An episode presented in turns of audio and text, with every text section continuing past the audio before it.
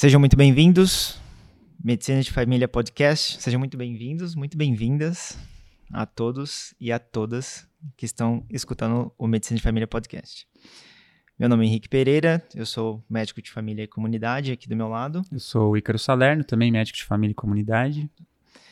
E aqui, juntos, nós desvendamos a medicina além dos carimbos. Lembrando que o Medicina de Família Podcast é uma produção independente, recursos próprios, é, e que visa divulgar a nossa especialidade e os temas mais comuns da nossa prática. Né? A gente pode fazer o disclaimer. É, nada do que for dito aqui é substituir uma avaliação médica. Se você precisa de alguma, é, alguma informação sobre qualquer questão que a gente abordar aqui, então primeiro consulte seu médico, se possível, um médico de família. Ótimo. É, Para quem gostar do conteúdo, por favor, se inscrever no canal, ativar o sininho é, e compartilhar nas principais redes. E aqui, continuando é, o nosso quadro de convidados, uhum. temos a ilustre presença da médica de família e comunidade Natália Cardoso. Ela é graduada em Medicina pela Faculdade de Medicina da USP Ribeirão e especialista em Medicina de Família e Comunidade pela Universidade de São Paulo. Então, Natália, seja muito bem-vinda.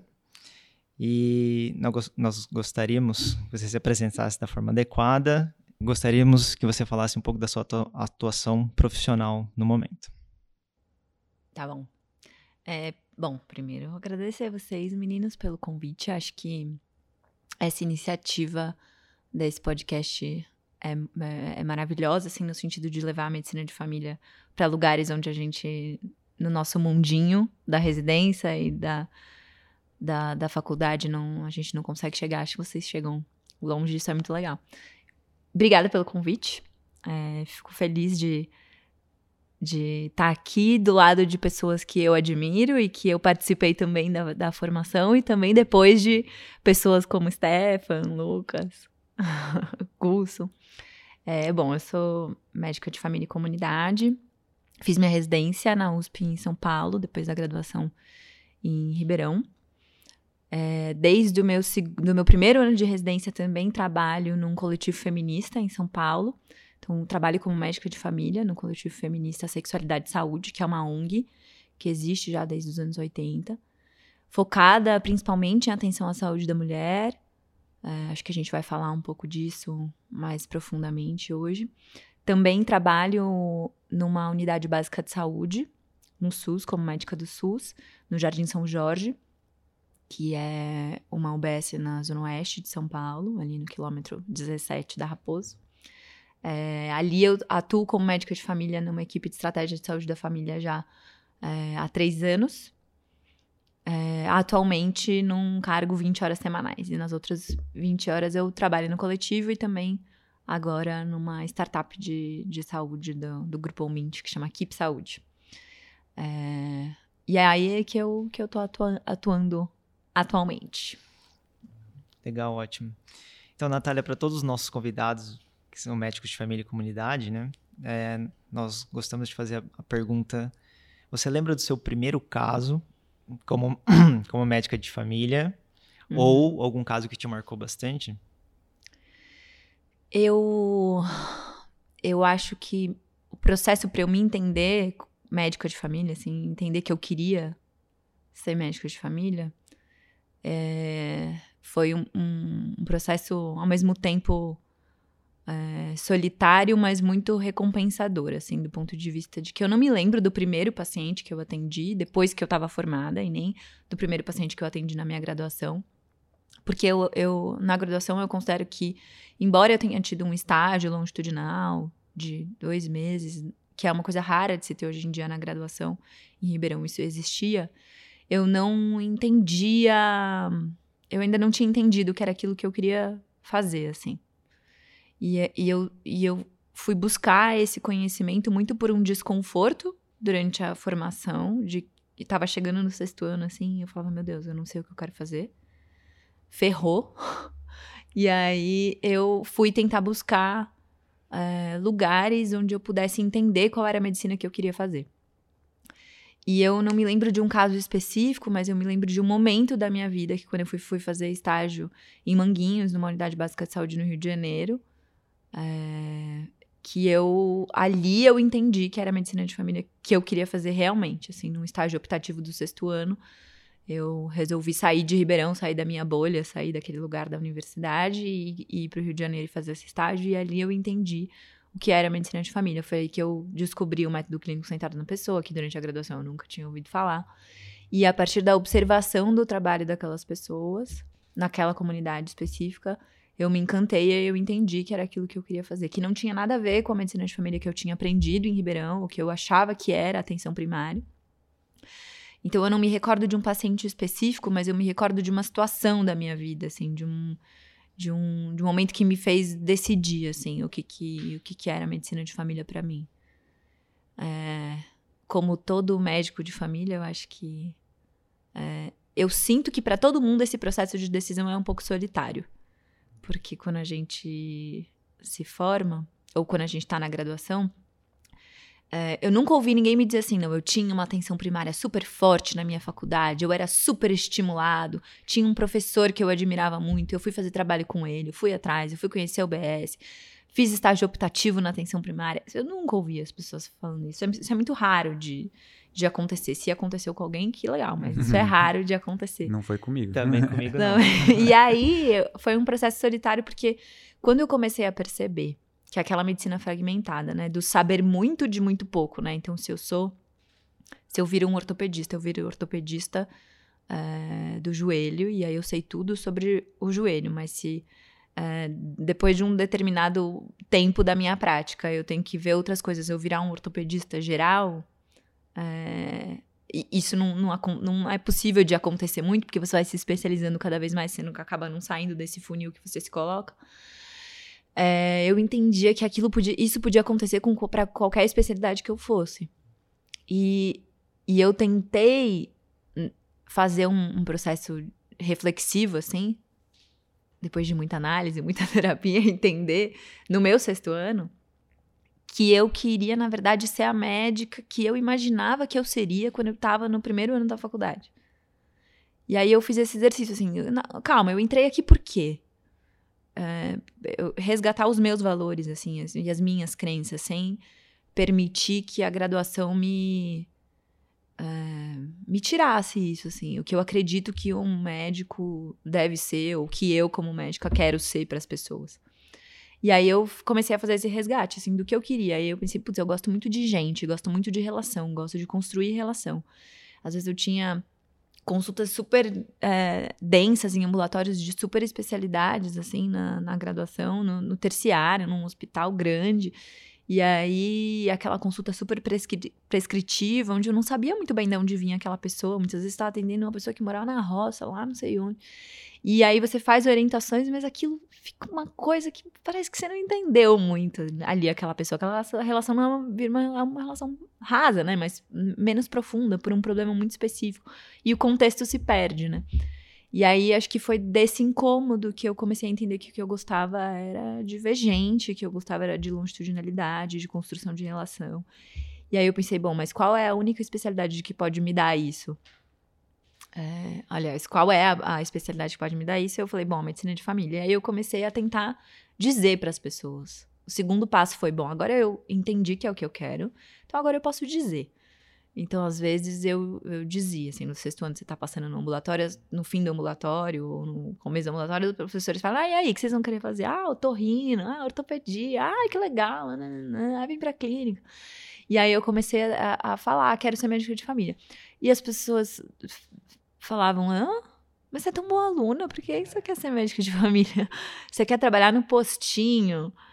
E aí vem esse desconforto, né? Então, primeiro eu tive a coragem de dizer que era o que eu queria fazer. Depois eu comecei a ter vergonha, comecei a mentir. Às vezes eu falava que eu queria fazer o torrino. Pra evitar a fadiga de ter que discutir ou de ter que me explicar. E a partir de um certo momento, onde isso estava muito bem consolidado para mim, eu comecei a falar com mais facilidade e também ir atrás de quem estava fazendo. Então eu tinha alguns amigos, tinha uma amiga muito específica que tinha feito medicina de família e comunidade aqui em São Paulo e fui entender com ela o que, como que era para ela, o que era para ela e, e, era uma pessoa que eu admira, admirava bastante. E aí eu fui consolidando isso cada vez mais em mim. Mas nunca é uma tarefa tranquila, né, na graduação você dizer quero ser médico de família. O Lucas até falou no episódio, ele comenta assim, é, que no sexto ano eu tava, ia passar o plantão, aí eu só, é, alguém vinha me perguntar, aí eu só falava, ah, eu vou fazer clínica. Tipo, porque aí o cara fala, não, mas é bom aluno tal, e vai toda uhum. essa carga aí de novo. Então, às vezes, para evitar, evitar problema, você já fala, ah, não, é clínica. E também tem aquele discurso, que eu acho que é um discurso curioso e ao mesmo tempo um discurso ignorante da maioria dos médicos, que é Bom, mas para ser médico de família, você não precisa ter uma formação específica. Faz clínica e vai atuar na UBS. Faz clínica e vai, e vai trabalhar no postinho. Como se não houvesse um conhecimento próprio do médico da atenção primária, ou próprio dessa especialidade, que fosse algo singular. Então, se eu faço cirurgia geral e vou atuar como médico, eu posso, Poder, eu posso. Deveria poder? Não. Eu, poder, eu posso, mas eu. eu quem, que tipo de médico eu vou ser, né? Eu me formo em clínica e vou atuar numa UBS, né? Eu me formo num, num hospital terciário, num nível secundário, e aí eu vou trabalhar numa UBS. O que, que eu trago para esse ambiente, né? São populações diferentes, são conhecimentos diferentes, são técnicas diferentes. E aí é, as pessoas tratam um pouco isso. Então, eu ouvi muito isso também. Bom, mas faz qualquer outra coisa. Se você realmente quiser trabalhar no postinho, você vai. Mas não precisa. Você pode trabalhar no postinho como um hobby, como uma filantropia. E aí você pode ter seu consultório no particular e fazer sua outra especialidade. Isso foi algo que eu nunca acreditei. Eu não entendia muito porque as pessoas falavam isso. E hoje em dia eu entendo muito menos, né? Então, eu acho que a construção. Tudo isso para dizer que não me lembro do primeiro paciente, mas eu me lembro do meu processo, assim, de escolha, que tem a ver com o desconforto que eu tinha em algumas consultas, tem a ver com o encantamento que eu tive quando fui para o Rio de Janeiro entender o que era medicina de família. E acho que quando eu comecei a, a, a responder que era isso mesmo que eu queria, acho que tive a sorte de ouvir o episódio do, do Gusto dizendo que é, filhos de pais médicos têm uma probabilidade muito menor de ser médico de família, né? De fazer outras especialidades. E eu acho que eu tive sorte no fim das contas. Foi um pouco de, de uma decisão e de algo que eu já tinha em mim, mas eu tive um pouco de sorte também, porque minha mãe é anestesista. E eu cresci com ela a, a, a vida inteira, assim. Na minha casa era aquela coisa assim: bom, mãe, hoje a gente vai sair à tarde para fazer alguma coisa? Ela, ah, vamos. Ah, se o bip não tocar, era da época do bip. Então a, a minha vida era condicionada ao bip da minha mãe tocar ou não. Então, essa coisa do. É, a medicina sempre esteve muito presente na minha vida. E eu tive muita sorte, porque o dia que eu disse para minha mãe, eu acho que eu quero ser médica de família, ela não conhecia a especialidade, mas ela achou o um máximo. E ela me incentivou muito. E aí eu falei, nossa! Foi uma surpresa também. Na verdade, não muito surpresa, porque eu conheço ela e eu sei dos valores dela, mas essa coisa de ter essa parceria dentro de casa. E eu tive, foi uma coisa muito fluida e muito boa. Hoje em dia, minha mãe tem a médica de família dela. E a gente inverteu um pouco as coisas em casa, assim. Eu acho que a possibilidade de ser ouvido dentro de casa também te ajuda a, a, a convidar os seus pais, mesmo que eles sejam médicos, a rever os conceitos do que uhum. é essa medicina que a gente acredita e é muito apaixonado, né? É o que a gente está tentando fazer no podcast, né? Tentar é. refletir, né, sobre os conceitos que sempre estão por aí. E mas a, a questão da medicina de família é muito é, semelhante da emergência, né? Porque a emergência, o pronto-socorro, tá lá, é o primeiro emprego, recém-formado, não tem especialidade. E não é o emergencista, né, que faz a residência. E aí, por causa desse quadro, a gente tem esse desconforto, né, com atendimento. Às vezes o atendimento não for correto por causa da inexperiência. Então, se tivesse o, o médico especialista na emergência como porta de entrada, né, é, melhoraríamos os desfechos, né, o atendimento e essa jornada que o paciente faz da atenção primária pro, pro hospital, né, da emergência. É, e uma, só uma coisa que eu ia comentar, que a gente fala de clínica geral, né, mas é, eu considero um nome ruim até. O que o pessoal tem usado mais, assim, é medicina interna, né? Então, o cara seria um internista, para deixar bem claro que, na verdade, a, a prática dele é essencialmente hospitalar, né? no nível terciário. terciário é. É. UTI e tal, né? Enfim. É, e não dá para transpor esse conhecimento pra, pra atenção primária. A gente né? vê que dá Sim. errado, né? Hoje em Dá. dia, como médico de família, a gente vê quando tem um colega que não fez especialidade, tá lá, ele pode ser muito bom de comunicação, várias coisas, mas assim, a gente vê que no geral não, não, é, uma, não é uma conexão É. fácil de fazer, né? Não é uma chavinha que você vira e fala, ah, eu aprendi no hospital, agora eu vou, vou fazer minha filantropia aqui no, no postinho. Não é assim que funciona. É, e eu né? acho que esse entendimento de que até alguns currículos de medicina de família no, Brasil tem um pouco essa coisa de fazer o mini especialista de várias coisas, né? Um pupurri, como se a medicina de família fosse um pupurri de várias especialidades, né? Então, o médico de família, durante a, a- a residência, porque tem residências que são assim, passa no ambulatório de nefro, passa no. Então, você vai como se o que você tivesse que saber fosse um pouquinho de tudo, assim. E, e não houvesse um, um nível de atenção. Então, você se formar num hospital, você treinar num hospital para aplicar na UBS. Como se não houvesse um conhecimento singular que é do, do ambiente da atenção primária. Sim. Então, tem essa coisa do próprio currículo da residência, que muitas residências reforçam isso, né? É, e não, a gente tem vários artigos científicos falando que o médico da atenção primária com residência em medicina de família encaminha menos, né? Então a gente consegue provar que a especialidade ela traz muito benefício. É, e não só encaminha menos, mas também resolve mais coisas, né? Porque você também pode encaminhar menos, mas você pode estar fazendo coisa errada. Então, você pode encaminhar menos, sabendo o que você está fazendo e seguindo a- aquilo, e aí, a- por indicadores de saúde, você vai ver se as pessoas estão tendo bons, des- bons desfechos ou não, ou você pode encaminhar menos com conhecimento de causa, né? Então, Nath, pegando esse gancho dos princípios aqui, né, da atenção primária, da, da medicina em si, a gente ouve muito falar do primo non nocere, né, não causar dano. E a gente notou, né, que quer trazer aqui o podcast, que existe um, um desconforto muito grande no atendimento que as mulheres, de uma forma geral, têm nos serviços de saúde, né? Então, é, não explicando procedimentos, é um exagero de exames e o, o corpo feminino ele é uma fonte de exames muito precoce, né? Começa um pouco, as consultas começam desde a menstruação e aí já vem o Papa Nicolau e ocorre muita confusão em relação à saúde da mulher. A gente não, não queria falar saúde da mulher, né? A gente queria falar saúde das mulheres, né? Porque são muitas. Exato.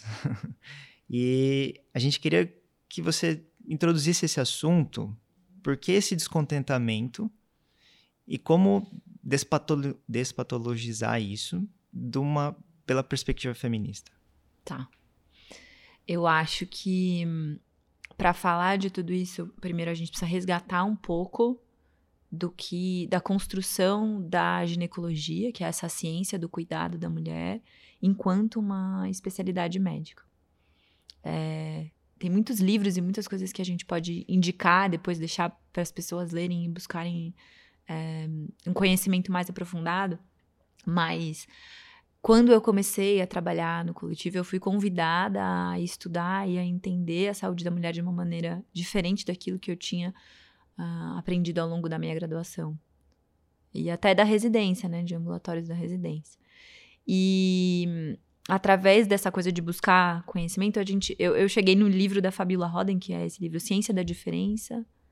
É, não, não vou falar besteira no nome do livro, depois eu boto aqui embaixo, mas é o livro da Fabiola Roden que ela faz um, um, um resgate da origem da construção da ginecologia enquanto uma especialidade, que era essencialmente uma ciência da diferença, uma ciência que queria mostrar, através, das, através dos conhecimentos biológicos, científicos, que homens e mulheres eram diferentes e que os papéis de gênero então, o sexo atrelado ao gênero, o sexo biológico atrelado ao gênero, gênero, e isso como um determinante do papel social é, da mulher no modo dela estar no mundo. Então, nascer mulher já colocava as mulheres desde a antiguidade até o século XVIII nesse papel doméstico, nesse papel maternal, desse papel de não se colocar na vida pública, de ser reclusa, de ser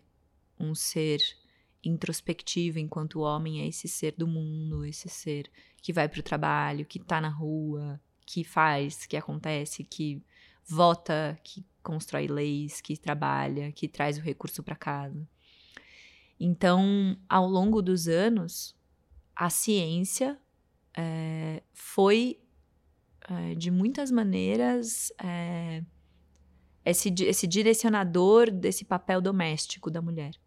Então, falar de saúde da, da, da mulher e de cuidar da mulher era cuidar desse corpo que foi feito para gestar, era cuidar desse corpo que foi feito para estar no ambiente é, doméstico. E é, tanto que é, ao longo dos anos a, o estudo da anatomia ele se deu muito nessa base de se colocar e, e, e se interessar por diferenciar é, desde o fio de cabelo até a ponta do pé, quais eram as diferenças biológicas que poderiam justificar esse papel recluso das mulheres. Então, até livros de anatomia antiga que mostram, é, por exemplo, a região abdominal dos, dos homens, aquela coisa muito lá, aquela coisa é, reta, com os órgãos é, bem distribuídos, e da, e da mulher aquela cintura muito fina e o quadril muito largo, porque era aquele quadril, aquela pelve feita para gestar. Então, a gente consegue resgatar dos livros de anatomia até desses estudos que diferenciavam ossos, cérebro, pra, numa intenção da, da ciência se juntar com essa parte social para se justificar essa, essa, esse, esse papel maternal da mulher. E a partir daí se criou essa especialidade que é, buscou essa diferença. Então, que, pra, que se justificava, né? Essas pequenas diferenças biológicas se justificavam e a, e a ginecologia foi crescendo enquanto uma especialidade. É, tanto que a, o clitóris, né? A estrutura do clitóris, anatômica do clitóris, só foi descrita em livros de anatomia mais na década de 80, um primeiro modelo 3D nos anos 2000, que se entendeu o clitóris enquanto uma estrutura anatômica, porque, na, por exemplo, na faculdade a gente não na aula de anatomia, vocês foram convidados a olhar ali no, no, nas aulas de anatomia a estrutura do clitóris? É, é algo completamente negligenciado. E a gente está falando de pessoas que se formaram nos anos 2000. Então, é, e era uma estrutura que não era importante para a reprodução, porque o clitóris não é importante para a reprodução. Então, aquilo é, foi negligenciado do corpo feminino, que precisa de útero, de ovário, trompa. E aí, isso a gente sabe. Mas um órgão que está ali só para o prazer feminino, ele pode ser negligenciado nesse, nesse discurso, né? A partir dessa perspectiva. É, então, a gente. A, a construção da ginecologia veio a partir disso e também veio a partir da, da, de experimentos científicos em corpos de mulheres é, negras, que é a história do James Sims, né, do criador do espéculo, que foi o primeiro espéculo criado, existe uma foto do primeiro espéculo criado por ele, que era uma estrutura gigantesca. Totalmente desconfortável de ser usada. E ele fazia experimentos em mulheres negras, é, escravas, e ele fazia aqueles experimentos. Tem um caso famoso da Anasha, que fez muita cirurgia sem, sem, sem ser submetida a nenhum tipo de anestesia. Chega a 30 cirurgias que está descrito na autobiografia dele. Isso. E, e já existia anestesia. O éter, na época que ele fazia, já existia, já existia a possibilidade dele dar esse alívio. Só que ele optou por não fazer. Exato. E essa justificativa de que a mulher negra aguenta mais dor, né? De que aquele ser que tá ali pode ser. É, e aí a cirurgia que era desenvolvida nela e aperfeiçoada nela, depois ia ser feita em outras mulheres com anestesia, com e é, e é um pouco isso, né? Essa noção de que esse corpo é um corpo que não nos pertence, né? É o outro que é o, detentor, é o detentor do saber e ele nos diz se somos saudáveis ou não. Ele, ele nos diz o que a gente precisa fazer. E aí acontece essa medicalização de todos os processos fisiológicos, que vão desde a menarca até a menopausa. Não que algumas mulheres não precisem de uma atenção e não precisem que esses que essas fases da vida sejam olhadas com cuidado e pensadas e que a gente ajude a ter estratégias para enfrentá-las, mas é, mas inverte, né? Tudo vira passível de ser medicalizado, né? Desde a primeira menstruação até a menopausa. E aí, é, as feministas, a partir do século XIX, começam a questionar essa, essa ordem vigente aí de se estar nesse ambiente doméstico, nesse ambiente recluso, né? E de querer entender mais sobre o próprio corpo, de querer sair de casa, de querer votar, de querer trabalhar. É, e de se, de se, estar nesse mundo público, né? De sair desse mundo doméstico e estar nesse mundo público. É, e aí tem os movimentos feministas que, nos Estados Unidos, é, a principal corrente feminista mais na saúde foi o Coletivo das Mulheres de Boston, que inspirou a criação do coletivo feminista em São Paulo, do Our Bodies Ourselves, que foi uma construção de mulheres não médicas, mas mulheres que queriam estudar sobre anatomia, sobre fisiologia, que elas queriam se observar, entender o que, que é normal, o que não é, tomar esse conhecimento para si. E aí tem a criação desse livro, que é algo muito importante, que foi um marco, né? Desse, desse estudo e uma compilação do que essas mulheres é, fizeram nessa época. E aí o coletivo feminista e os movimentos feministas também no Brasil que começaram a propor essa nova visão. E, no geral, eram mulheres, né? Na origem do coletivo feminista, não, eram mulheres não médicas querendo conversar, debater, falar de contracepção, falar de direitos sexuais e reprodutivos, entender o que faz sentido de se fazer de exame, o que não faz. É, e começar a questionar essa coisa desse corpo sempre invadido, esse corpo que é sempre é, produto de exame, produto, né? Tudo se justifica com exame, tudo tem um exame, tudo tem um tratamento, tudo. E sem que a gente consiga muito entender. Então, eu acho que, voltando na pergunta, o desconforto na, no cuidado à saúde da mulher vem a partir de uma perspectiva onde o médico detém todo o saber, a mulher não participa daquele cuidado, então não é que ela não participa não só das decisões terapêuticas, que na maioria das vezes não são baseadas em evidências, né? Elas são baseadas num conhecimento, sei lá, do terciário aplicado para uma população que não tem uma doença, por exemplo. É, acho que o desconforto vem disso, vem de não se compartilhar o saber, de não se olhar o próprio corpo, então não tem um convite para se olhar o próprio corpo, é, bom, então tá, você já olhou com um espelho como é a sua vagina? Você sabe o que é o clitóris? O lábio externo, o lábio interno. Você se observa, você se olha, você se toca, você sabe o que te dá prazer, o que não dá. No exame especular, você sabe o que eu faço no exame especular, o que eu busco no exame especular. Vem aqui, vamos fazer juntas. Olha aqui. É seu corpo, né? Saiba o seu normal, para que quando fuja do normal você procure um médico e não para que você precise e, e, e não se descolhe desse saber deixando para o outro te dizer se você tá bem ou não. Então, é, venha aqui anualmente, porque eu preciso te inspecionar. Então, eu faço essa inspeção anual como se fosse uma revisão de carro, né? Você vai lá é, anualmente, faz a sua revisão, aí você senta naquela cadeira, fica com aquela perna erguida, naquela posição totalmente desconfortável. Alguém vai lá, enfia o espéculo, abre e diz: tem uma ferida. Ou tá tudo bem, segue sua vida.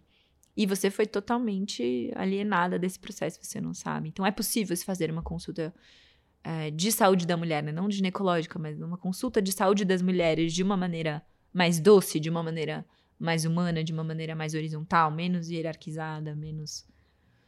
É, é possível. É possível se fazer. E é isso que a gente acredita que a gente propõe, é isso que a gente ensina na residência, isso que a gente quer que os médicos de família façam.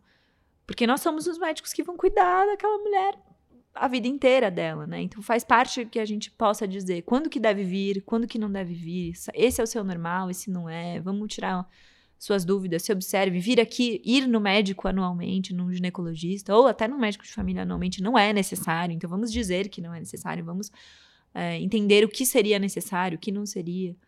Práticas de autocuidado, né? Reconhecer muco vaginal, reconhecer quando você tem um corrimento que você deve se preocupar ou não. Faz parte é o nosso corpo, né? Então a gente saber o que é isso e, e, e construir isso com as pessoas e com os, as pacientes, eu acho que é o mais é o mais importante, é isso que a gente propõe. Acho que falar é, é, é ao mesmo tempo que eu falo, ah, é, o atendimento à saúde das mulheres numa perspectiva feminista. Na verdade, a gente precisa chamar de feminismo e precisa dizer que é uma luta, porque se a gente não, não veste a capa do feminismo, esses direitos básicos de conhecer o próprio corpo, de saber da, da, da, patolo, da fisiopatologia das doenças, ou do seu normal, ou de compartilhar evidência científica, são coisas tão básicas, são coisas tão básicas que a gente faz para outras coisas, né? Para uma gastrite. Que... Por que, que o corpo da mulher, no corpo da mulher, a gente não precisa, né? Por que, que isso. É... Parece que ser mulher é uma autorização para alguém te dizer o que, que deve ser feito ou não, né? Então a gente precisa dizer, não. É, esse tipo de cuidado da saúde das mulheres a gente chama de feminista porque a gente está se defendendo. Acho que até na, na, quando a gente fala assim, é, não precisaria ter esse nome, né? Se não existisse toda essa, essa diferença né, de formação. É igual a medicina baseada em evidências, né? Mas a, a alguém pode perguntar, mas é, a medicina já não é baseada Existe em evidências? Existe que não é baseada em É, então. É. Só que você precisou dar um nome para o negócio para você é, meio que chamar atenção para isso, né? Que tem um outro lado que você pode aplicar, né? É, então é feminista porque reconhece as preferências sexuais, reconhece as diferenças de gênero, reconhece que nem toda mulher quer tomar pílula, que nem todos os problemas femininos são resolvidos com pílula, que é o que acontece na maioria das vezes hoje em consultório, né? Então tem acne pílula, tem TPM pílula, tem cólica pílula. É, tudo é pílula, tudo vira, né? A, a, a, pílula. Sem que se traga. Pode ser que, que, que seja legal para algumas pessoas tomar uma pílula, mas a resposta não necessariamente é ela para tudo né? Então a gente precisa trazer para o debate coisas que, que, que deveriam ser naturalmente feitas, né? E você está atuando também no, é, no particular, óbvio. E, em geral, pelo menos agora que eu também estou no particular, eu vejo que já, as pessoas já vêm com a consulta do gineco. Menina de 19 anos, já com três, quatro papas Nicolau lá que, ela foi, que foi, foram feitos. E a gente sabe que não tem indicação. Mas aí você pergunta, mas é, como foi esse pedido? Eu falo, ah, não, meu gineco pediu. O que, que você acha dessa opção cultural? Não sei se é no mundo inteiro, eu imagino que não. Essa op opção cultural do brasileiro de é, das brasileiras, né? De ir ao, ao gineco, sei lá, depois da primeira menstruação. Eu não acho que é uma opção, eu acho que é uma determinação, né? Eu fui num ginecologista quando eu menstruei. E eu, minha mãe era, minha mãe era médica. Eu eu estive lá e eu não me senti desconfortável. É... E não foi, especificamente a minha consulta não foi desconfortável. Foi ótima, inclusive saí de lá com diafragma. Mas é... eu sei que não pra, nem para todo mundo é assim. É... não acho que é algo que a gente faz porque a gente quer, acho que é algo que a gente faz porque foi determinado que fosse assim. Não se sabe fazer diferente. Né? Então, menstrua tem que ir. Por quê? Porque, ai, menstruou, pode ficar grávida. E, e, mais uma vez, né, dando para a mulher toda a responsabilidade da contracepção, né? Então, vai ter uma pílula porque menstruou, ou a menstruação deixa de ser tratada como um, processo fisiológico. Menstruou, por que que eu vou? Eu preciso ir? Mas não é isso aqui, não é uma fase da vida como qualquer outra, né? É, então precisa sempre do, do médico, né? Sempre de alguém para ali te reforçar é, que você deve ser inspecionado o tempo inteiro. Então, acho que é algo que foi determinado. Pensando que a ginecologia é essencialmente uma especialidade cirúrgica, faria sentido fazer isso, né? E aí é um pouco aquela conversa que vocês já tiveram na conversa com o Gusto também. Faz sentido o cirurgião digestivo ficar tratando gastrite? Faz sentido o ginecologista ficar fazendo rotina de saúde da mulher? E medicalizando e fazendo papel Nicolau aos 19. E ultrassom de tireoide, e ultrassom, e ultrassom de mama, e vai, né? É, e foi uma, uma questão importante também que a gente trouxe na, na, na, no podcast com ele, que eu perguntei assim, falei, professor, a hipertensão é do cardio ou é do nefro? Ele falou assim, a hipertensão é do paciente. Exato. E o, o, a saúde da mulher, né? É do médico de família ou ginecologista? A, a saúde da mulher é da mulher, o corpo da mulher é da mulher, né? E partindo do pressuposto também que você falou, é, menstruou, tem que ir no gineco para pegar a pílula. Mas já está partindo do, do, do, pressuposto da heteronormatização, que uma família não pode ser duas mulheres, uma família não pode ser dois homens, uhum. né? Então já vem esse. Ou que aquela pessoa que menstrua necessariamente se sente uma mulher. Exatamente. Então já o, essa era a pergunta, o gancho que eu queria fazer para você. Como como médicos de família, né, em comunidade, ou qualquer médico ou aluno que está ouvindo a gente poderia na consulta uhum. é, se comunicar de uma forma melhor e não partir de pressupostos para que a, seja uma consulta mais, menos desconfortável ou uma consulta igual uma consulta deveria ser, né? Uhum, uhum. Eu acho que tem algumas perguntas que são, a gente fala que são perguntas de ouro, assim, de se fazer numa consulta é, com uma mulher. Primeiro, eu acho que é não assumir, é, ou com uma pessoa com útero, né? É, primeiro, não assumir que aquela pessoa é heterossexual ou que ela se, necessariamente se reconhece como uma mulher, né? Questões de gênero, então trazer questões de gênero e, e considerar a possibilidade, essas possibilidades para dentro da consulta. É, nunca assumir que essa pessoa necessariamente faz sexo com homens ou com pessoas que têm pênis. É, nunca assumir que a maternidade é necessariamente um desejo que é algo que também é bem acontece muito, né? É, questionar se aquela pessoa necessita ou não de contracepção e a partir de uma resposta afirmativa conseguir explicar quais são as possibilidades para as possibilidades para que se tenha uma construção de, um, de, um, de, uma contracepção baseada naquilo que a pessoa quer. É, e acho que o tempo inteiro explicando, convidando a pessoa a participar da, desse, desse cuidado, a se observar, a se olhar. Então, é, de, vão coisas desde a anamnese, né, que são essas coisas que a gente falou, até coisas práticas de exame físico, né? Então, como que a gente torna uma consulta ginecológica menos é, desconfortável para uma pessoa, né? Uma consulta de saúde menos desconfortável. Então, é primeiro de tudo, eu acho que é explicar o que se vai fazer, né? Ajuda muito se, quando você vai fazer um exame pélvico, você tem modelos de silicone ou modelos de acrílico, com as estruturas mostradas na pelve, como elas se distribuem. É, para que e, e, que você possa explicar, olha, primeiro a gente vai fazer um exame dessa parte externa. Você já olhou sua vulva? Você não olhou? Para você falar colo do útero, falar útero, trompa, são nomes que para você faz sentido, porque pra gente que é médico, é assim, ah, é útero, a tromba, né? e a pessoa não sabe nem o tamanho daquilo na pelve, né? Não sabe nem aonde se localiza, não sabe a relação com a bexiga, a relação com o reto. Então, anatomicamente é importante. A gente fez um trabalho, é, eu, a Luísa, a Carla, a Aline, a gente levou para o Congresso Mundial na Coreia. A gente fez uma revisão sistemática do, do, do que, que pode fazer com que o exame uh, ginecológico se torne menos desconfortável para as mulheres. E as principais coisas eram essas. Primeiro, saber o que eu vou, o que eu vou fazer, então, o que, que é o exame, então, essa ajuda desses modelos anatômicos, ter o modelo anatômico e se explicar antes, pedir permissão, não assumir que todo mundo que está ali quer fazer o exame naquele momento. Então, pedir permissão, dizer, olha, é isso que eu estou me propondo a fazer, você topa, vamos fazer isso hoje, você quer fazer isso hoje. É...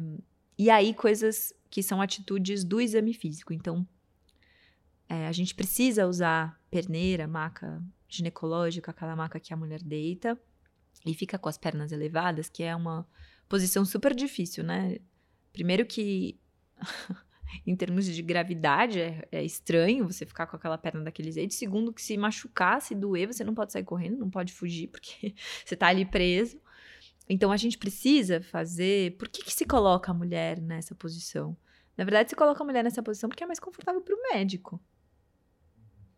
Então, é possível se fazer um exame ginecológico com a perna apoiada na maca, com os dois pés apoiados na maca, como se você estivesse tomando sol na praia com as pernas dobradas, afastadas. É possível que se faça um exame ginecológico assim, que é muito menos desconfortável para a mulher. Você tem um ponto de apoio. E para o médico não muda nada. Estudos mostrando é, a coleta de Papa Nicolau, de compostologia, não mostram diferença na qualidade das amostras da coleta se você faz dessa maneira.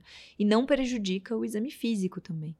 Então você coloca a, a sua cadeira um pouco mais para baixo, vira o pescoço, né? É confortável para os dois, não é desconfortável para o médico também. Sempre, na hora de introduzir o espéculo, lubrificar aquele espéculo. Então, ter uma vaselina, ter algum óleo, alguma coisa que você possa lubrificar, porque sem muita gente usa e não lubrifica. Parecem coisas básicas, mas não acontecem em toda consulta, né?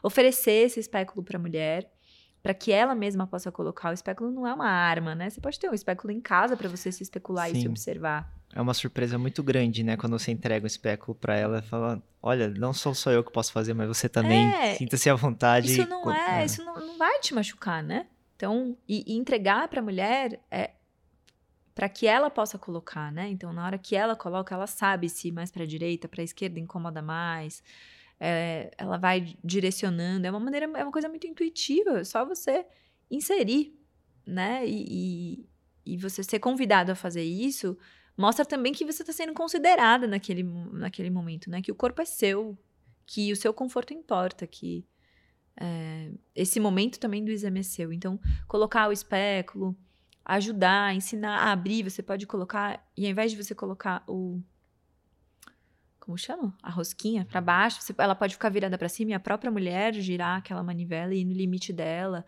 do quanto ela aguenta e quer que aquele aparelho abra ou não.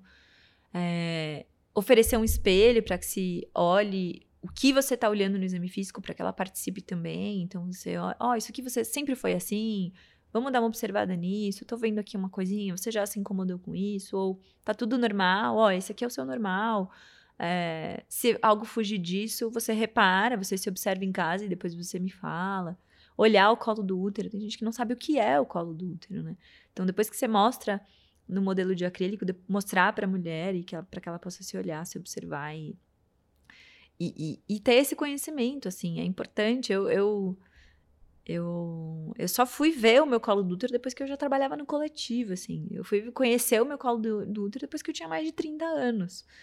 E, e eu percebo o quanto que eu, como médica, num lugar de privilégio, que reconheço, que tenho, só conheci aos 30. Imagina é, outras mulheres, assim. Então, é, acho que. E não importa se você é homem, se você é mulher, se você é profissional, qualquer profissional de saúde pode fazer isso, né? É, a coleta de, de compositologia oncótica na UBS também pode ser assim, né? Pode ser diferente. Lá no São Jorge eu tô tirando todas as perneiras das macas. Sim, você entra no consultório que você vê a perneira, você fala, isso aqui não é consultório de MFC. Porque é isso, né? Na gente... nossa residência é assim, né? A nossa Sim, residência, na nossa é assim, residência. É um... Porque a gente tem um grupo de mulheres que se propôs também a trazer esse conhecimento, mas em muitos lugares não é, né? E é, e é, é pensar naquela perneira já, já acho estranho, porque ela prende a circulação da, da parte né, da região poplítea e aí a, começa a formigar a perna. Eu lembro disso na, no internato, quando eu eh, tinha essas perneiras, né? E aí a, às vezes ficava muito tempo, porque aí às vezes colocava outra pessoa para ver, entendeu? Aquela coisa que a gente é, acha inadequado. E, e aí ela falava: Não, minha perna tá formigando, posso tirar um pouco, né? É assim, é coisa básica, né? E do, do espéculo, teve uma vez uma paciente que começou a dar risada quando eu ofereci. Eu falei assim: você quer colocar o espéculo? Aí ela falou assim: ela falou, por quê? Eu falei, e ela deu risada. Aí eu falei assim: não, tenta, quer tentar? Aí ela falou assim: não, pode colocar. Eu falei assim: ó, é, eu vou deixar com você, eu vou te falar e, e, você tenta colocar. Aí ela colocou, beleza. Aí eu achei legal que na próxima interação é, que a gente teve, que eram, enfim, era um tratamento que a gente estava fazendo, aí tinha que fazer o exame de novo. Aí ela, ela deitou, ela já fez assim, ó, pra, pedindo o, o espéculo. Eu falei, nossa, foi a melhor, a melhor interação, né? Porque ela viu que é melhor, que é que ela sabe onde dói, né? É bem diferente, né? É transformador. E depois ela, ela ganhou uma confiança, assim, por ter explicado o procedimento, coisa simples, né? Ela ganhou uma confiança. E é muito legal, porque não sei qual que é a sua opinião para nós, né? Às vezes é, tem uma resistência, né? De algumas mulheres de passar com é, para né, queixas ginecológicas, vai, queixas de saúde da mulher com homens, né? Então tem um certo tabu, né? Então essa, quando você quebra isso, é muito legal, né? É, isso que eu ia perguntar, Nath. É, eu, depois da residência, é o, a primeira coisa que eu faço, né, é sempre perguntar como que a pessoa gostaria de ser chamada, né? Então isso já traz muito mais um, uma consulta mais horizontal, né? E a gente surpreende muito como as pessoas gostariam de ser chamadas, né? Porque a gente parte do princípio que ela gostaria de ser chamada pelo aquele nome no papel, mas tem um nome social, tem é, apelidos que a pessoa se sente mais confortável.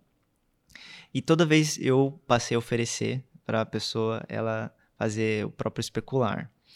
É, a introdução. Mas muitas elas rejeitam. Elas falam, não, é, é coisa de médico, assim.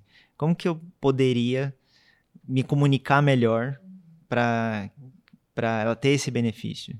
Acho que é uma boa pergunta. Eu acho que essa coisa do antes do exame, explicar o que você vai fazer, pode te ajudar a dar ganchos, né? Então, ó, a gente fez esse momento aqui de anamnese, a gente conversou, agora eu preciso te examinar. Tudo bem para você ser examinada? Por mim? Ah, acho que os, os meninos, os homens, acho que é importante, mais importante ainda, essa coisa do, do pedir permissão, né? Reconhecer que aquele corpo não é seu. E se colocar como um, como um facilitador de processos de, de autoconhecimento, assim. Então, bom, então, vou te explicar mais ou menos para que, que serve esse exame. Por que, que eu estou fazendo esse exame? O que, que eu quero observar? Bom, sua queixa hoje foi um corrimento. Ou você veio para uma consulta de rotina e hoje a gente precisa coletar um exame. É, o que, que eu vou fazer aqui? Bom, vou colocar o espéculo, eu vou olhar essa parte de fora. Quando eu abrir o espéculo, eu vou buscar o colo do útero. Então, já dizer nesse momento, né? Não na mesa. Você fala, ó, oh, esse momento de colocar o espéculo, algumas mulheres sentem um desconforto pode ser desconfortável, dependendo do tamanho, a gente vai achar um tamanho que para você seja confortável. E quando você mesma coloca, pela minha experiência, pelo que eu percebo das pacientes, no geral, as pacientes que fazem essa auto inserção do espéculo sentem menos, menos desconforto. Então, eu quero te deixar livre para quando a gente chegar nesse momento, se você quiser, você mesma colocar o seu espéculo. É diferente de a gente já levar, não ter explicado e dizer, ah, põe aí. É, então, explicar um pouco do que vem antes. Então, ó, vou te dar, o espéculo é isso aqui, dá na mão dela antes de passar o lubrificante, dá na mão, ó, dá uma olhada, é isso daqui. É, geralmente, provavelmente, se você passou em consultas anteriores, o médico foi lá e colocou, e é esse momento do exame que dá aquele desconforto. Vamos tentar fazer diferente aqui, pode ser que você sinta mais mais confortável. Se você quiser no fim da consulta, você gostar, fizer sentido para você, a gente lava esse espéculo, você pode levar ele para sua casa, ele não te não vai te machucar, se você quiser observar seu muco, fazer percepção de fertilidade, né, observar outras coisas, você pode levar ele para você. Então, eu acho que é, é isso, né, de ir fazendo esse esforço do trazer pro pro autocuidado, assim, de trazer para essa sugestão. E claro, tem gente que não vai querer, tem gente que não quer entrar em contato com aquilo, tem gente que quer deixar para o médico, mas sugerir e estimular a cada encontro, eu acho que é, pode ser legal. É, e, e, em relação à perneira também, até para colocar o DIL, né? Não é uma obrigação, não é uma regra, né? Você pode. É, a gente consegue ver o desfecho, né? De uhum. colocar o DIL muito bem colocado, sem a necessidade da perneira Sim. e de uma, forma muito mais confortável, né? Sim, totalmente desnecessário, assim, não tem. É, vocês podem colocar depois no link o, o, o artigo do BMJ, né? Falando da perneira, tem um artigo do BMJ falando da se as pessoas quiserem ler, né? Porque tem gente que não. A gente fala, as pessoas não acreditam. É. Precisa ler. então a gente coloca. A gente não tá inventando nada. E aí, puxando esse gancho do Jill, Nath, existem alguns mitos, né, do Jill, assim, só pode colocar o Jill depois que tem filho, só pode colocar o Jill depois de 45 anos.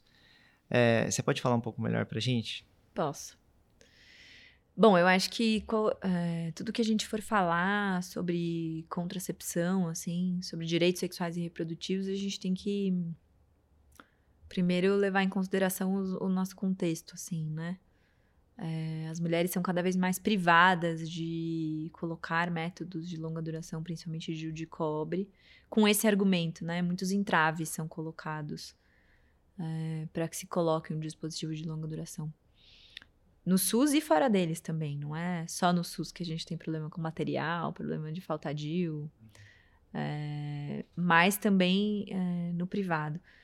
Muito porque a contracepção ela foi foi deixada por conta da pílula, né? Acho que também por uma por uma influência importante da indústria farmacêutica. É, então, as mulheres, no geral, elas são convidadas a olhar para métodos contraceptivos, no geral, no geral, métodos contraceptivos hormonais, onde, onde não é muita coisa explicada, então os injetáveis, as pílulas. Então, a mulher acaba tendo que escolher diante de opções limitadas, né? Diante de um profissional de saúde que não explica todas as possibilidades, baseado em evidências, né? Então a gente escuta muita coisa assim, ai, ah, não consegui colocar o DIU porque o meu médico disse que eu nunca tive filho. Eu não consegui colocar o DIU porque eu preciso fazer um ultrassom antes de colocar. Eu não consegui porque eu preciso ter um Papa Nicolau. Aí uma mulher de 19 anos que quer colocar, mas não tem indicação de Papa Nicolau, ela tem que fazer um exame de rastreio para colocar um DIU, mas é um exame que não é para a idade dela, mas o DIU determina que precisa. Então, assim, é, tudo que a gente fala é, sobre elegibilidade de um método contraceptivo, eu gosto de é, colocar a referência da OMS, que são os critérios de elegibilidade da OMS, que são, é, são recomendações que são periodicamente atualizadas sobre todos os métodos contraceptivos. Sejam eles métodos hormonais ou não métodos é, hormonais e não hormonais, incluindo o DIU. Então, pelos critérios de elegibilidade da OMS, o DIU, ele, o DIU de cobre, menina, não tem idade é, limite ou idade de início, é, nem paridade. Então, você pode ter 15 anos e colocar um DIU, você pode ter é, não ter tido filhos e colocar um DIU. Então, o que a gente vê é que as pessoas não usam, não, fazem a prática baseada em evidência, né? Que é, bom, então tem, eu tenho boas referências, bons estudos, por que, que eu vou fazer diferente? Por que, que eu vou dizer que só pode quem já teve filho? Só pode quem tem X idade? Então faz parte de entrave e eu acho que dessa, dessa pressão da indústria farmacêutica também, né, em torno dos métodos hormonais, que são dados como a única opção para as mulheres, né? Então, as mulheres elas não são convidadas a falar sobre diafragma, sobre percepção de fertilidade, que são métodos que são possíveis de serem usados, que faz, fazem sentido para muitas mulheres, mas a elas não é dada a oportunidade de se escolher. A gente só pode escolher um método contraceptivo, escolher uma contracepção, a partir do momento que a gente tem todas as opções e que as opções são dadas e, e que a gente pode olhar para todas e falar: não, acho que isso faz sentido para mim agora podendo mudar depois. Mas para você é dada uma opção muito limitada, né? Só os injetáveis, só os hormonais, injetáveis e pílulas, adesivos, sei lá. É, não é escolha, né?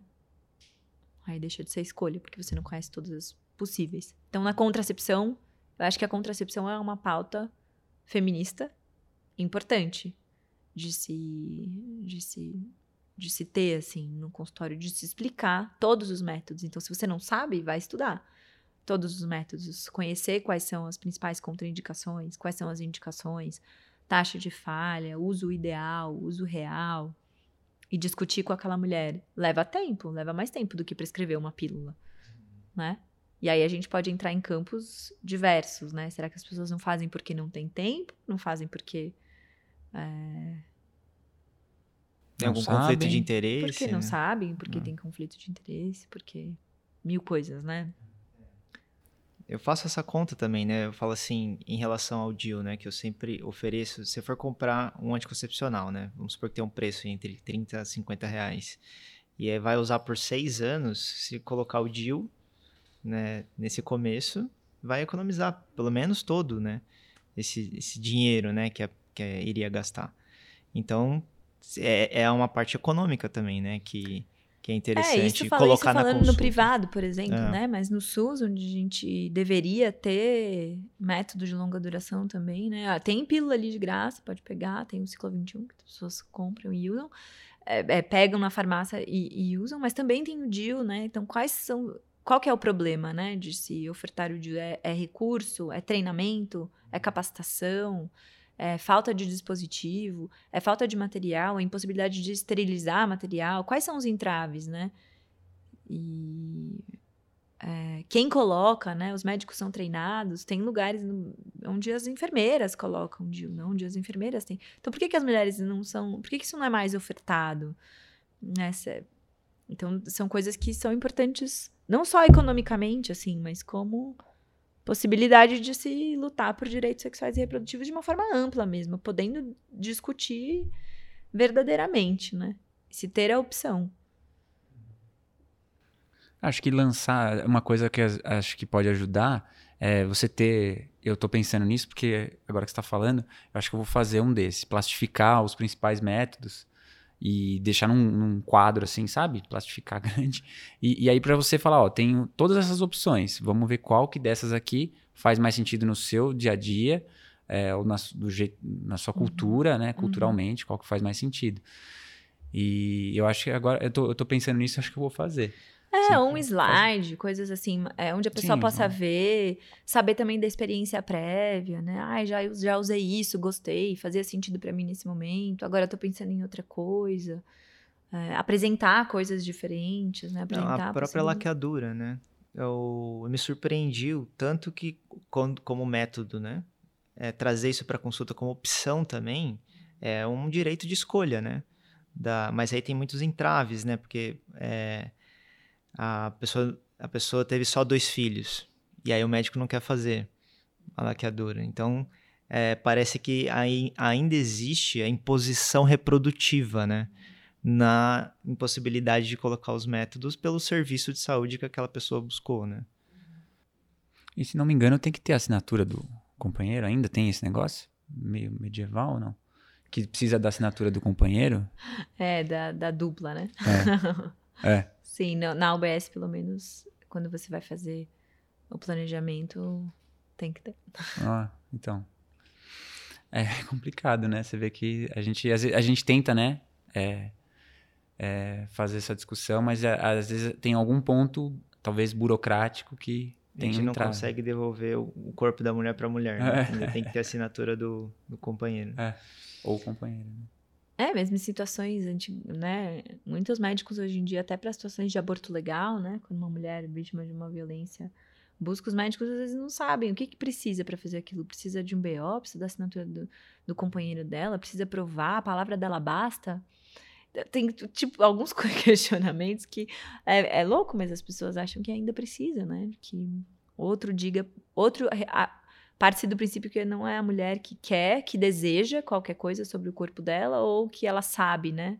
Que ela não tem nenhuma dúvida. Ai, mas deve ter uma dúvida. Será que foi estuprada? Será que ela não quer mesmo mais filhos? Será que. É sempre colocado em, em dúvida, né? O desejo. E tava uma tentativa de tentar deixar isso é, mais fechado, né? Recente, inclusive. Mas eu não sei que fim deu. É, o de obrigar médicos a fazer. É denúncia, BO, né? É. Isso, fazer denúncia. É complicado. então, Nath, a gente queria é, tirar algumas dúvidas gerais, né, que chegam para a gente em relação ao que você falou, né, da, da anticoncepção. Então, é, tem muitas dúvidas, assim, muita confusão. Então, em relação à pílula, é, quando a pessoa esquece de tomar a pílula, o que, que ela deve fazer? Tá. É, bom, eu acho que é importante a gente falar de contracepção, né, a gente não falou especificamente de cada uma delas, né? Dos métodos hormonais, dos não hormonais, dos comportamentais, dos métodos. É... Então, se ter um panorama geral, assim, existem muitos métodos contraceptivos possíveis para as pessoas usarem. É... Uma pessoa pode usar a percepção de fertilidade, que é você perceber o seu muco, consistência do colo, abertura, fechamento do colo com auxílio de um espéculo. Associar esse método a um método de barreira, quando você sabe que você está é, ovulando.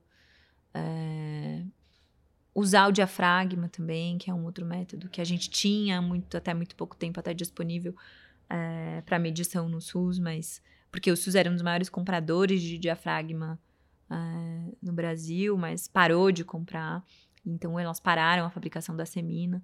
Então, há é, uma tentativa de resgate disso também, das mulheres é, usarem diafragma, usarem mais métodos não hormonais. Nos métodos hormonais, entender quais são os que têm só progesterona isolada, quais que têm o progestágeno mais o estrogênio, é, que um as mulheres param de menstruar na grande maioria das vezes, no outro você pode continuar ciclando. Então, é importante conhecer de uma maneira geral os contraceptivos, acho que a gente não vai conseguir destrinchar cada um deles, falando especificamente da pílula e dessa dúvida. É, existem os métodos que são métodos de progesterona com estrogênio e o só de é, progesterona. E os dois, um, os dois existem o tipo pílula, né? Então, quando você esquece, está no meio de uma cartela, esquece uma pílula da cartela, você, se você esqueceu só uma, você pode tomar tão logo você se lembre, ainda que você tenha que tomar duas no mesmo dia. Se você esquece mais de uma, você toma a última e esquece a anterior. E continua a partir dali. E naquela próxima semana seria interessante, porque você não vai ter a mesma proteção, você usar um método de barreira associado. É, e com a, a só de progesterona, você também tem que. Ela é, é um pouco mais rígida em relação ao tempo. Tem algumas que o tempo difere do tipo de progesterona 3 ou 12 horas. Mas é importante que se tome tão logo se perceba. E se você é, demorou mais para perceber, perdeu mais de uma, também usar uma contracepção depois de barreira por alguns dias. Algumas referências falam dois dias, outras cinco dias, dependendo do número de dias que você tá. esqueceu. Tá. É uma pergunta muito geral também é, para a pessoa que vai começar uhum. a pílula, nunca tomou. A partir de que momento, tempo, ela está protegida da anticoncepção? Tá. Quantos Quando dias? Quando você menstrua, se você começa a tomar a pílula no primeiro dia do ciclo, você está protegido imediatamente. Aliás, do primeiro ao quinto, está protegido imediatamente sem necessidade de usar nenhum tipo de método de barreira. Tomou, está protegido. Passou do quinto dia, então se você começar além do quinto dia do ciclo, que é o quinto dia depois do início da menstruação, aí você precisa usar um método de barreira por pelo menos sete dias. E garantir que nesse período, né, então mais de cinco dias, garantir que você não possa ter engravidado nesse período, né? Então talvez seja interessante fazer um teste. Uh, se tem essa dúvida, né? Se fazer um teste depois de três semanas para se garantir que você não está grávida. Tá certo. E qual que é a, é, a principal contraindicação do, da pílula combinada, né? De estrogênio e progesterona, que tem é, muitas mulheres usando sem saber uhum. essas contraindicações, que tá. pode até ser um dano, né, para ela. Sim. Não existe uma indicação, uma contraindicação principal. Existem alguns critérios. Então, assim, são diversos. Acho que a principal fonte é a, são os critérios de elegibilidade da OMS. E isso a gente pode até sugerir aplicativos, porque tem aplicativos com os critérios de elegibilidade que as mulheres podem usar e, e conseguir ver. Não existe uma principal. Tem algumas é, contraindicações básicas que a gente fala. Então, por exemplo, tabagismo acima de 35 anos, é, enxaqueca com aura, é, antecedente pessoal de AVC, de infarto, doenças, algumas doenças hepáticas, como cirrose, câncer de mama, pessoal, história prévia, né, de câncer de mama, é, não familiar, mas pessoal. É, mas o que? Diabetes com lesão de órgão-alvo, é, hipertensão. Então, tem algumas contraindicações básicas, né? Amamentação, é, aí tem uma questão ali de semanas, faz diferença se a pessoa amamenta ou não amamenta.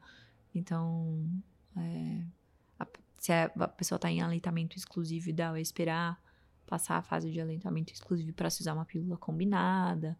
Então, tem algumas coisas que é, diferem, alguns usos de algumas medicações, alguns anticonvulsivantes. Então, não existe uma coisa que você fale, isso é, Claro, existe, né? Câncer de mama, não pode de jeito nenhum. Gestação também não pode de jeito nenhum. Mas existem nuances também das contraindicações que não são tão é, objetivas. que eu, que eu mais vejo é enxaqueca, né? Com aura, assim. E usando, e né? Usando anticoncepcional. É. Tem gente que tem... As, também. É, é. Hipertensa. Tem gente que tem a enxaqueca, a enxaqueca com aura quando tá usando, ou que já tinha antes, né? A cefaleia é uma queixa muito comum de de efeito colateral de contraceptivo, né?